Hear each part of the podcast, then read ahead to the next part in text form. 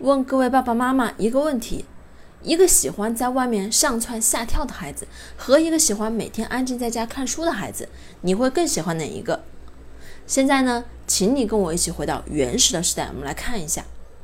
原始时代大家都知道是以捕猎为生的，那么呢，你需要住在山洞里面，还还会有各种各样凶猛的野兽。那在这个环境中，你是不是更希望你的孩子是那种能上蹿下跳的呢？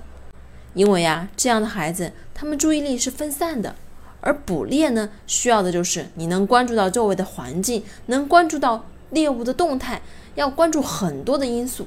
这样的孩子呢，能注意到每一点周围的变化，才能更好的配合团队作战，更好的保护自己。而那些注意力集中的孩子，可能就不是很适应捕猎的生活了，他们更适合待在营地里。所以，如果注意力分散是不好的，那为什么这些孩子没有在物竞天择中被淘汰呢？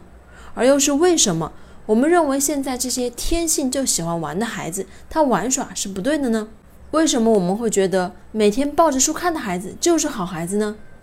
注意力分散的孩子呀，他能观察到很多我们观察不到的东西，而他们的关注点呢又非常多，所以呀就会有很多奇奇怪怪的想法。而这样的孩子呀，他很适合做科学家，很适合做艺术家。其实孩子是不分好坏的，这个社会需要关注度高的孩子，同时也需要关注度分散的孩子，没有谁会比谁要更好。